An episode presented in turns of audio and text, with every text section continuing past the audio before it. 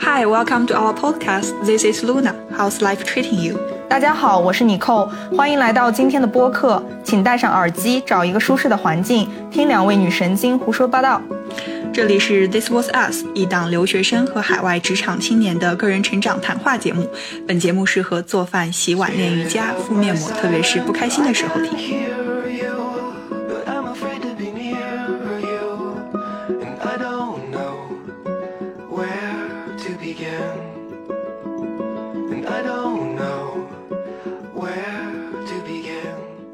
Hello Luna，嗨，大家好。Hello，各位听众朋友们，欢迎来到本期播客。转眼间我们就是二零二三年了，这次终于是跟尼寇可以在同一个同时在国内，然后对对同一今年开始之际一起录制本期的播客。说起来也是不知不觉就来到了二零二三年，不知道就是说实话，那个按照我们正常的年历来说，已经是一月大半已过去。不知道你扣你最近 感觉怎么样？一月对，其实一月的感觉，有一天我突然还在上班，然后觉得哎还没过年，怎么突然一抬头就发现还有两天就要过春节了，然后才意识到天呐，其实真正就是元旦也已经过，就是离元旦又过去了将近快一个月，就是时间真的是过得超级快，可能主要是因为每天都在忙忙碌碌吧，上班，然后想着。呃，然后被各种新闻也有一点那个，相当于操控了吧？你看现在，嗯、二三年就说年景也不好吧，我们确实能感觉到很多挑战，就是包括日常的工作调整，包括感觉周围的朋友工作状态要工作也调整，这种东西很多很多。然后再看消息最新，对吧？昨天晚上某宇宙大厂也通知要在今年第一个季度结束之前要裁将近一万人，应该是一万多。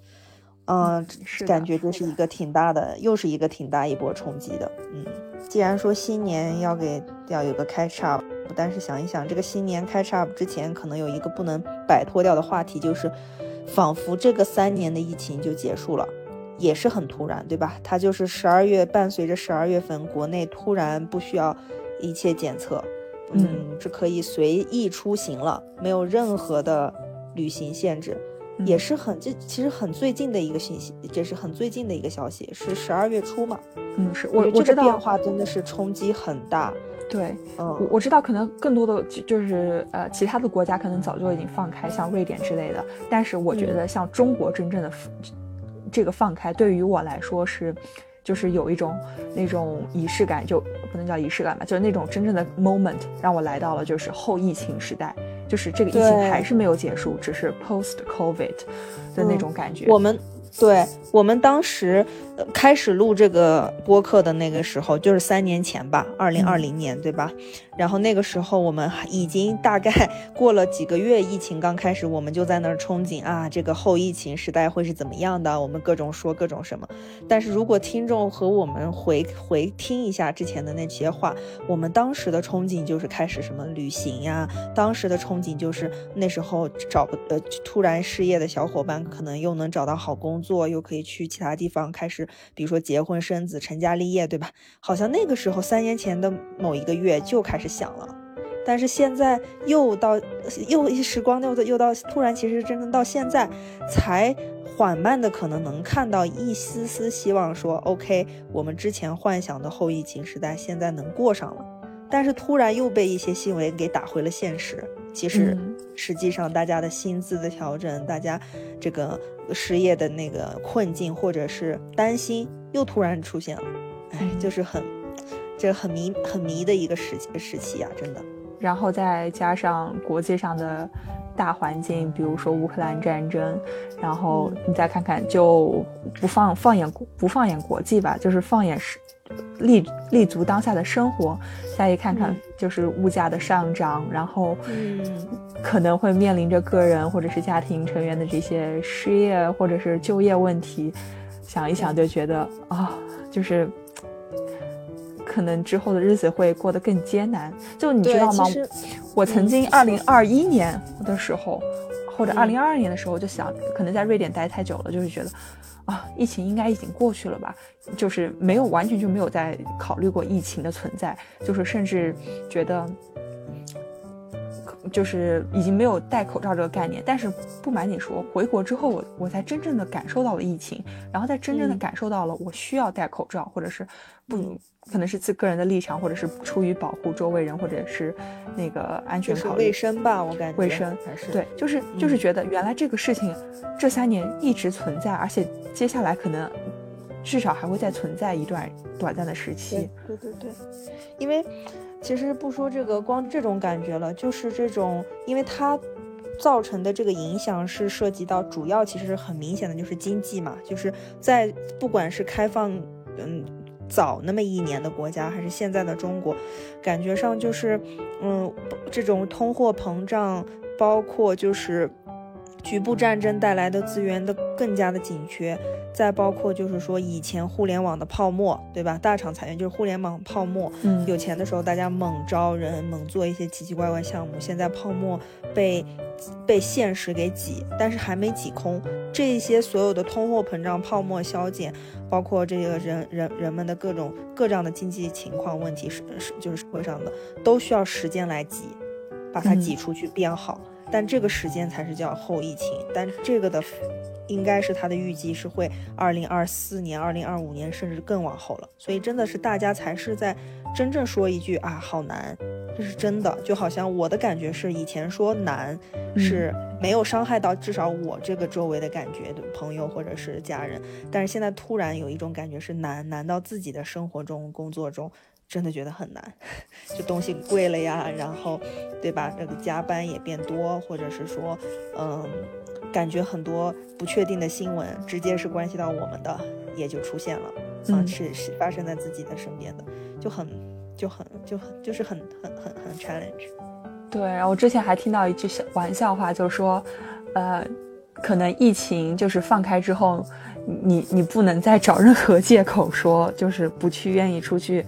呃，嗯，就是给自己的一些失败找理由了，不能怪到疫情身上了，包括你之前说，对对。包括你之前说什么互联网泡沫啊，或者局部战争这些问题，其实如果没有疫情，它也是就是存在在那里的，只是疫情可能是加速了它的这个产生，或者是那个。加快了这个进程而已。爆破，对对对，其实疫情说不定是好事儿，否则可能又过了几年的辉煌，然后大家可能又，嗯，要么就是投资的本儿又进去了很多，要么怎么样，可能会更惨吧。就是现在可能这种提前的这种释放，然后也让很多人可能慢慢就说啊，我准备一下，反正未来几年都可能会有这个问题，那大家就是加深储蓄啊，对吧？就说点好的方向的话，就是大家可以多储蓄，少一点风险。投资，然后真的珍惜当下吧，就是包括跟你父母、朋友，或者你想谈恋爱你就多谈，对吧？就真的珍惜当下，否则以前可能是挥霍很多啊未来的一些时间、光阴和。嗯，情感经历，但现在可能就 focus 在当下，我觉得这也可能是好事儿。嗯，哎，不知道你有没有，就是我最近就是也开始产生了一些个人的情绪内耗嘛，然后我就开始就支撑我的一句话，就是杨绛先生的一句话，他叫，呃，这句话是。在你最艰难的时候，不要老想着太远的将来，只要鼓励自己过好今天就好。这世间有太多的猝不及防，有些东西根本不配占有你的情绪。人生就是一场体验，请你尽兴吧。然后这句话是一直，就是支撑着我的最近思考问题的一些，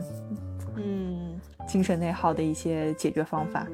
然后我就告诉自己，如果年轻的时候我只知道享受生活、享受美食、享受风景、享受亲情、友情、爱情，那么等我老的时候就会发现，我基本上没有什么遗憾了。嗯，是的呀，是这样的。但你刚刚说的那个也很对，就是人们就是有一些思维模式的转变了，比如说保守啊，有一些悲观，还有短期，可能这个悲观也是短期吧，或者是怎么样的。但是呢，就是。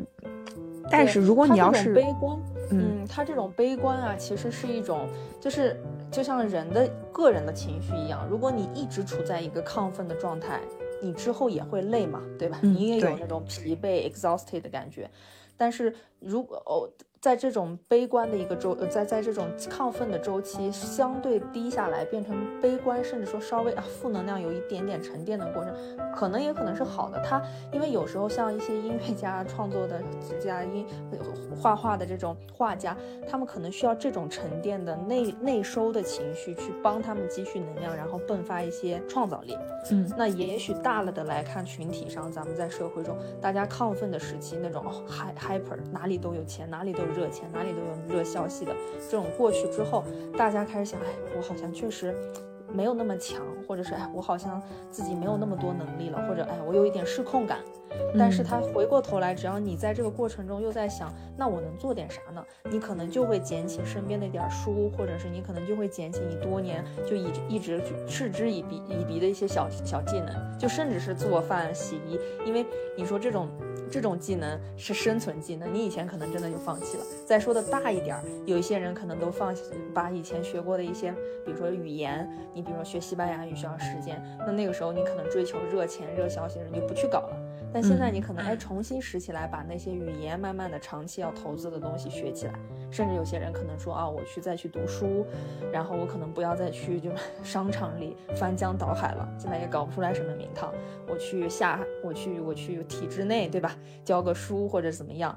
嗯，那那那我去考个证，再去变一下，哎，这种反而也是不错的。就如果有这个这种变化，对这个，其实我觉得你算是一个积极的应对措施，就是东边不亮东边不亮西方亮的那种。就是我在如果这个时期没有办法去激流勇进，那我如何去自我沉淀，去。为着下一个长远目标，其实你这种其实算是把眼光放长远，我不局限于当下这个近一两年、三五年，而是放在一个五年之上的一个大的人生的一个呃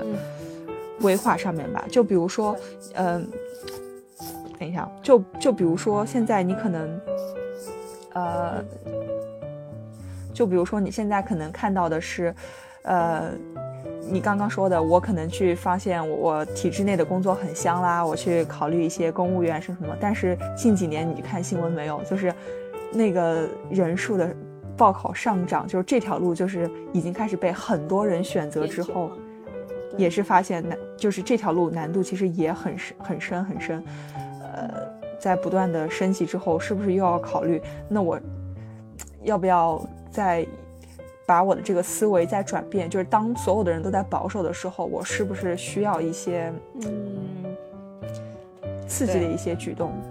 对对对，这个也是我还可以分享，就是我当然说刚才的那一些是可能一个普世的，就是常理说，就是大家能保守，当然这就就是一种推荐，对吧？那如果是这因人而异吧，就如果有一些，就像你说，哎，可能觉得逆势而上。这个越有危险，越有风险，这时候可能就是代表着某种机会的创生。这时候我们就可以说到，就可能刚才提的那个，包括最近突然火的这个 Chat GPT，对吧？嗯，然后也看到就是后疫情时代。在这种，我们上一期也请人来讲过这个 NLP 自然语言处理，就说对这种文本的处理，像 ChatGPT 已经到了，ChatGPT 已经到了登峰造极的状态，就是大家可能会觉得，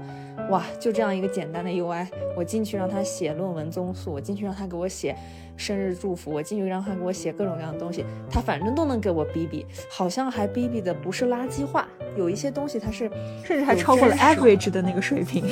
对对对，他至少突然有些人现在可能用，用用写八股文，可能写的还没那么好，但用他反而好像觉得，哎，这个水平是比我高了，就是那种感觉。嗯，所以在这种机会下，我就是看到，嗯，包括国外二零二二年，那其实也就算国外的后疫情时期，然后全球的后疫疫情时期开始吧，那时候开启的就是基于这个就是大模型 GPT 系列，他们出了很多小的。startup，但这种小不是在于它就是小摸小打，而是说在这种你看钱也没有很多投资者的热钱了，但是技术它又突破了，那有一帮创业者他就逆势而为，他就哎我我就用到最新的技术，我搞一波这种内容 AI 呀，搞一波这个呃这种。趁趁着新技术，我搞一波应用，对吧？因为远远来说，Chat GPT GPT 是一个，哎，这总总是秃秃秃噜走，嗯，秃噜嘴。它怎么说也是第一种对于对话式的这种场景下优化的一些体验。但可能基于它底层的技术，包括它自己这个模型，还可以有更多更多的场景或者更细化的东西。那这些创业者就开始弄起来。所以我最近其实也在想，就是哎，这一波来了，我觉得对于我现在在这个从业这个行业来说，AI 呀，呃，做产品也是很有兴趣的。所以我现在想的就是，别说长线了吧，咱就说这一年和下一年中短线，呃，中长线。我就是想着和朋友们在这种内容 AI 上能做点什么，然后能，呃，能可能小打小闹，就是这这里我能花的那个精力就变成了，可能我以前追逐的一些东西，我就变得沉浸起来，就就转转想学习，其实就是变成了一个学习的过程。哎，这些东西，这新的技术是怎么搞的？再沉浸下来，就是哎，真的有一些产品在基于这个怎么能做呢？就我又会花更多时间，线下就会搞一些这些事情。嗯，对，我觉得你扣这条顺势而上的这条路选的就是非常好，不仅和自己的这个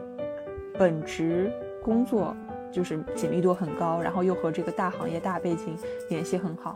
所以其实听众朋友们不知道能不能从这有些启发，然后考虑考虑去弄一些，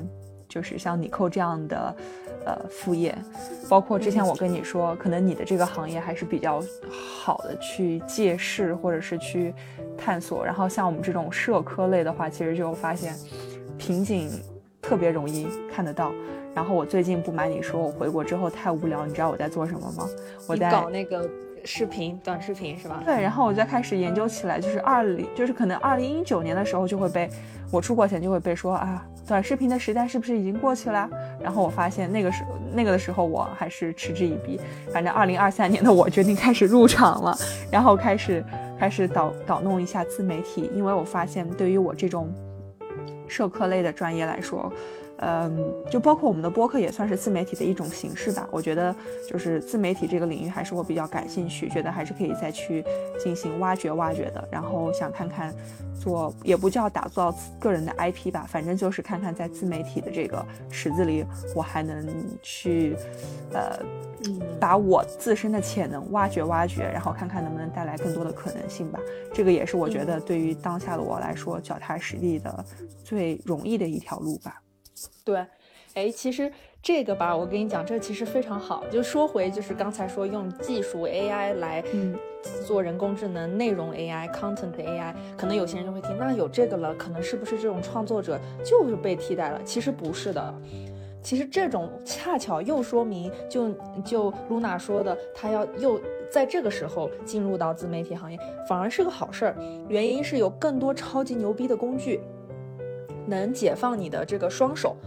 或者是说，可能像 Luna，你自己是脑子里有东西，你的写、你的写和你的表达、你的说都没问题。但是还有很多人，他可能是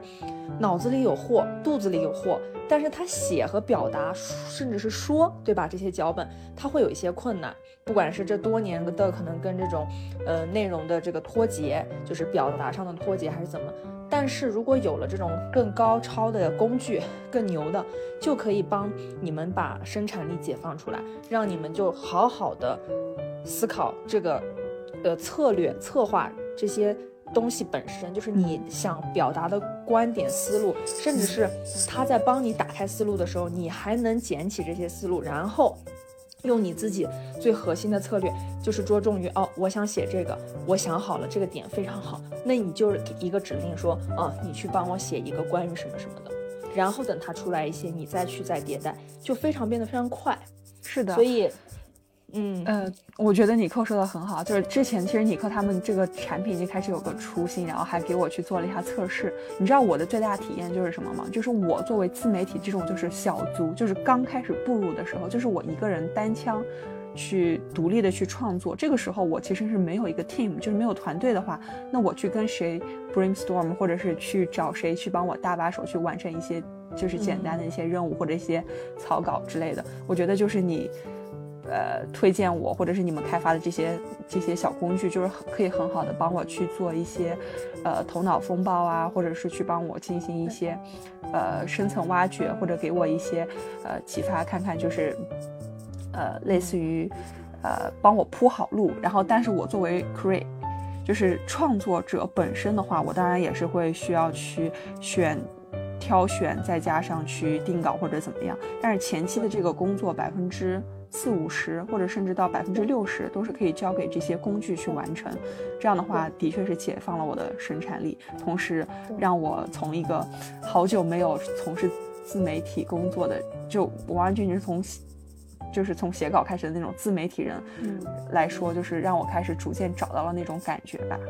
对对是的，就对这种新的或者想要加入的人，他有这样的帮助，提高生产力，帮你打开思路，因为他也这种。嗯，这种 GPT 技术，它也是因为是从互联网而来嘛，它是学了大量互联网数据，就你自己可能都做 research、做研究、做调研，你可能没不足的地方，你问了他，或者你再让他创作的时候，让他去把这点东西补上，他就很有效，对吧？然后那你思路就这一块就不用去把你的思思路给他再放在那儿，脑力放在那儿了，你就想哦，那剩下我该怎么弄？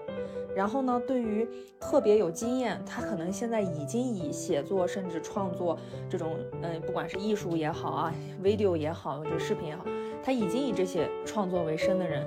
他们可能还有一些问题，就是就我们也有就是聊一些这种从业者嘛，他们可能有自己的一套标准流程了已经，但是呢，他的那个创意可能就会觉得不不管是甲方的要求还是之后怎么样。就像他要有再有创意，跟平台上爆火的那几个不太一样，我要再标新立异一点，或者是我要以那个爆款为基础，在那之上还要比那个更好，或者变一下怎么着？就是他们面临的是不一样。但是这一些东西其实，当他们面对那些纸上无法再去，哎，有点枯竭了，那工具也能帮他们稍微推一下。就工具至少说，哎，那我帮你改写一下，我帮你那个再调整一下。哎，而然后你一看就打开了，嗯，对。其实还有一些像我之前用过自媒体嘛，就是以前做微信公众号的时候，就是也有一些工具是基于大数据的。比如说我给你，就是我拟定五个标题，然后我会用大数据的告诉你，比如说这个标题去被点开的这个几率就明显高于另外一个标题百分之多少多少多少。然后这个标题的话，如果你这样修改的话，可能会引起就是带来更多的点开的那个打开的。几率，所以我觉得那个也是，呃，一个属于很好的工具性。对，是的，是的，是的，帮你找到抓眼球的标题，这种其实更专的小工具也有了，就是怎怎么样搞一些什么矛盾冲突，看起来哇精彩激烈的开场白或标题，对吧？但这种就是工具能帮你可能弄得更加快，又快，也可能他一一秒钟给你搞了，咱一秒钟夸张了，咱说三秒钟给你搞了十个。然后你可能对吧，花了十分钟想了三个，就是稍微还是有一些这种速率上的差别。然后但你 省下来的时间，你就可以接着往下去去弄。然后可能这里可能有人像露娜之前也问过我，那这些的版权来自于谁？到时候归谁？其实这些还是归于创作者，因为从你放进去的输入的内容和你自己写的指令。包括你去怎么从，因为它很出这一整篇，它还是会生成式的这种模型，还是会有瞎逼逼，就是它没话可说了，它还是会有说的很后面到后面就词就很奇怪了，那你还是要去 再用一些段的吧给它去填充，比如说你去让他说在这一段再接着写写什么 idea，你给他把这个呃这个思路放再放进去，他给你弄。就这样子的话，其实因为你还是创作者本人，你用的它还只是工具，所以你这个写出来的东西还是非常独特的，它一定保证的是独特性和原创性，就这还是属于你的东西。嗯，是的，其实我还考虑过的一个问题就是，嗯。就是比如说，大家都是同为，特别是当这个工具被更多的人去使用的话，有更多的创作者去使用。就比如说我开始使用到了这个，然后那万一另外这个工具会不会把相同的内容就是推给另外一个创作者，然后他恰好也是选用了这个，那这个之后其实工具是不知道我这个，呃，生成的这个被 A 用了，也被 B 用了，然后可能之后就会有造成一个你知道的侵权问题，或者是其他的。这种其实现在，因为它是已经是相当于它不是一直 online 在那边被培被训练的，就他现在推荐出来的东西，他也不会再学，他是生成的，就有点像是完全是原创的，每一次都是，每一次点击其实都是，除非你说你的这个热门的这个东西 A B 都都用了，都变成了爆款，然后 somehow 这个模型又恰巧在，呃，这个这个这有一段时间，可能谁拿来翻 Q 拿到的就是这几个数据，那他下一次生成有可能很像。但是还是做不太，它还是一次新的尝试，就是它还很难，就是说，除非他说推荐的这个你说的有一种情况啊，corner case 就是我推荐了这个东西，怎么着有一些应用你你 save 了，然后呢类似的东西把你 save 这个东西直接推荐了，而不是再次生成。那如果是这种情况发生的话。那如果是这种情况发生的话，那有可能。但是因为这一类工具，它到后面还会有一些查重，就跟你写论文一样，它有一些专门查重的地方，这一些都可以集成在就这这一种 AI 创作的工具里。而且现在市场上，美国那边一些已经在这样集成了，所以它怎么样还是多方面的在保证吧，就你的这个东西的原创性和不能跟网上现在已经在串的、已经被大量用到、搜到的人。冲突，对对对，这个之前其实你给我解释过，我觉得这个在播客里再说下来也挺好的。然后因为我想到这个问题，是因为我之前用过一个就是制作 logo 的网站嘛，就是我每次让它帮我自动生成，然后它会给我一个，比如说二十多个选择，然后如果我决定就是，呃，比如说我决定就是我就用这个 logo 去做我的这个某个行为之后。我可以就是需要花，比如说二十刀去买下他的这个版权，这样他就不会再把这个推荐给，就是生成或者是产生给其他的用户。所以我想到了一个，就是不同用户之间的内容的一个重叠。对。这个其实是有意思的，我相信就是现在 logo，就以前我也用过好几个 logo 的，他们那个你发现吗？很多就是颜色、形状那种变化，它很像模板似的，就是它怎么着就是还有迹可循，我们就可以把它叫做 pattern，就是有一些模模式的嘛，对吧？他们这种它可能原创性。应该现在已经有更新的一些，就是完全生成的这种图像啊，艺术类的，它那个原创性又跟可能我们之前熟悉的这种 logo 的还不太一样。一个是比较模板，比较呃那个有，就是跟着一些 pattern 或者是入规则的，到后来现在变得很生成，很那个什么。就可能中间还是有一些跨度，但是像你从一个 user 的角度去担心这些点，就特别对，这也是保证了，就是说一旦这种生成式的东西出现问题，一旦它会有一些 corner case，那怎么去补，怎么去 fix，这个确实是，也是一些比较那个重要的这个叫短长，就是叫什么前期的反馈，嗯，就还是挺挺挺有用，挺 valid 的。嗯，咱们要不就反正就着新年吧，咱就说一说，现在这个情况下，咱俩分别说一说，就是现在这个情况下后一年吧。咱大概的就是咱们小确幸也好，格局弄小点也好，咱们自己分别的一些想法，新年的期许吧，对吧？因为现在最大的这个疫情或者后疫情的东西就是变动，最大的这个挑战就是变，怎么样拥抱这个变吧，是我现在想。所以我这边新年就是想的是，OK，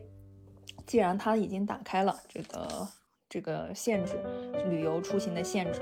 那何不就就是趁着这个时间，就想着是说，OK，有还能有假期，对吧？还能有假期，没有负担，还有这个工资的情况下，那就和父母或者一些朋友去旅游，这是这一年一定要做的，就是不管是国内国外，有机会还是要去一下。然后第二个就是说，我们一直在做最最近这个小项目吧，我在想它怎么着，我们可以。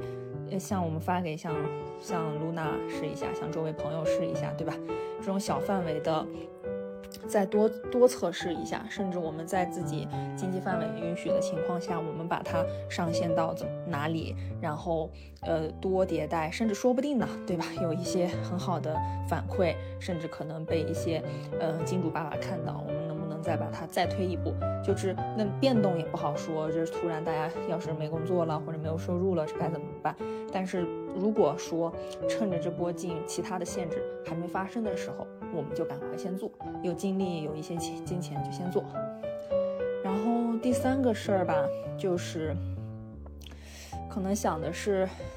我我上一年或者很多年了吧，可能露娜也比较知道，咱们这很多年在一块儿，就是这种感情上这种 emotional 的这种，就是有陪伴啊，这种就是只有点像是什么两，咱们以前一直说的是那种伴侣，对对对，这个伴侣的缺失其实是有一段时间比较长了。那怎么在这么难的状况下，我觉得找到一点就是生活自己的这种生活的感和节奏，我觉得这个事情即使现在。就是外部形势难，反而它变成了我现在突然觉得是一个可以去应该花点心思去想，就遇到谁遇到一些人要去经营。我也希望就是嗯这个比较幸运，二三年能发生这样一些有有一个伴侣，嗯能陪伴，能能一起就是嗯往前再走，一起过就是两个人的这样生活。就这是我现在想的，能应对各种变化。我想在二零二三年发生的事情。谢谢尼寇的分享，我觉得尼寇做的就是特别棒的一点，就是他开始就是给自己就是分门别类了一下，比如说在事业上、在家庭上、在未来的个人伴侣上，或者是自我自我提升上面，我觉得这个是对于我和听众朋友们都可以呃有启发的一点啊。然后借着你的这个，我想的是，呃，因为我目前还是在学校里面。呃，所以我可能是先把学业为重，然后同时会考虑一下自己的副业，然后开始弄一下自媒体，然后开始，就是我之前就一直为什么我们选播客，啊还有原因就是我不是很希望去露脸的那种人，然后我觉得二零二三年可能我需要更加勇敢一点，然后开始尝试做视频了吧，所以这里打一个小广告，欢迎大家关注我，然后呃 YouTube、B 站或者是小红书上欢迎找我来玩，然后那个。呃，希望可以得到更多的，呃，连接到更多的人吧。然后第二个，从就是，呃，讲完事业，如果是讲到个人的话，我觉得可能我达到了那种，就是到了年龄渐长嘛，然后可能会更加关注个人健康，所以希望二零二三年可以保护好革命的本钱，然后开始多多运动，然后并且去坚持下去。啊然后这也是想希望尼寇可以做到的，在工作中，然后不要太拼，能还是可以更多的享受一些个人的时光吧。然后，呃，还有就是你后说的个人伴侣，其实我到现在还是处于一个纠结的状态，没有，就是啊，就就是我觉得我们这期下期有机会将来也可以去说一说，就是。如何？我们其实我们这个播客开设的初衷你记得吗？就是，就是从爱情开始的，对吧？好像是的。对对对，聊的就是感情。对对。但其实到现在为止，我发现我们在就是这条道路上也是，还是在不断的摸索，也有更多的可以分享给听众朋友们。所以以后有机会再更多分享吧。其实这些，我觉得露娜的这些应应该，就是其实听下来，肯定在二零二三会慢慢实现学业呀，你说感情，包括自己做这个副业，小视频、短视频都蛮好的。而且其实我一直发现，这么这么多年和露娜一起，嗯，一起做朋友，一起录播客，就发现她对这个媒体啊，或者这种运营一些内容，或者这种社社群吧，社群可能对吧？你也在帮着一些朋友弄那个。自习室啊，之前这些都是蛮好的一些，呃，一些 skill，一些技能了，已经是。所以像我想说，听这些节目的大家也可以，就是说，不管你是学生，还是就是像我这样比较年龄 稍微更再老一些的这种职场人来说，其实看向就是露娜去。把这一些软实力、软技巧慢慢的练起来。当然，他自己可能还有本身这个专业的那个背景，他对这些软实力的这个 sense 啊，这些肯定更强。但是大家觉得这种软实力，我是觉得挺都挺有用的。有兴趣的就真的可以不妨尝试。我觉得这些都是非常好的。嗯，对，毕竟将来要被裁员的话，去如何跟 GPT 拼，只能拼软实力了，对吧？嗯，拼颜值吧。对，还有对，所以保持健康，然后努力的扩展、提高自己的实力。嗯，你知道吗？我最近开始又重拾瑞典语了，因为觉得瑞典学语言可以预防老年痴呆吧。所以，对对对，有好处啊！我说，就大家最近忙的，以前以前忙没时间学的瑞典语、什么西班牙语、德语啊，这些小语种想学的英语，嗯，大家都学起来。对对对，然后。同时就是疫情给我带来的更多的不是我将来的失业问题，其实给我的反思更多的是健康对和家人的陪伴和朋友之间的这些 connection 吧。然后同时还有当下如何自己可以去不辜负，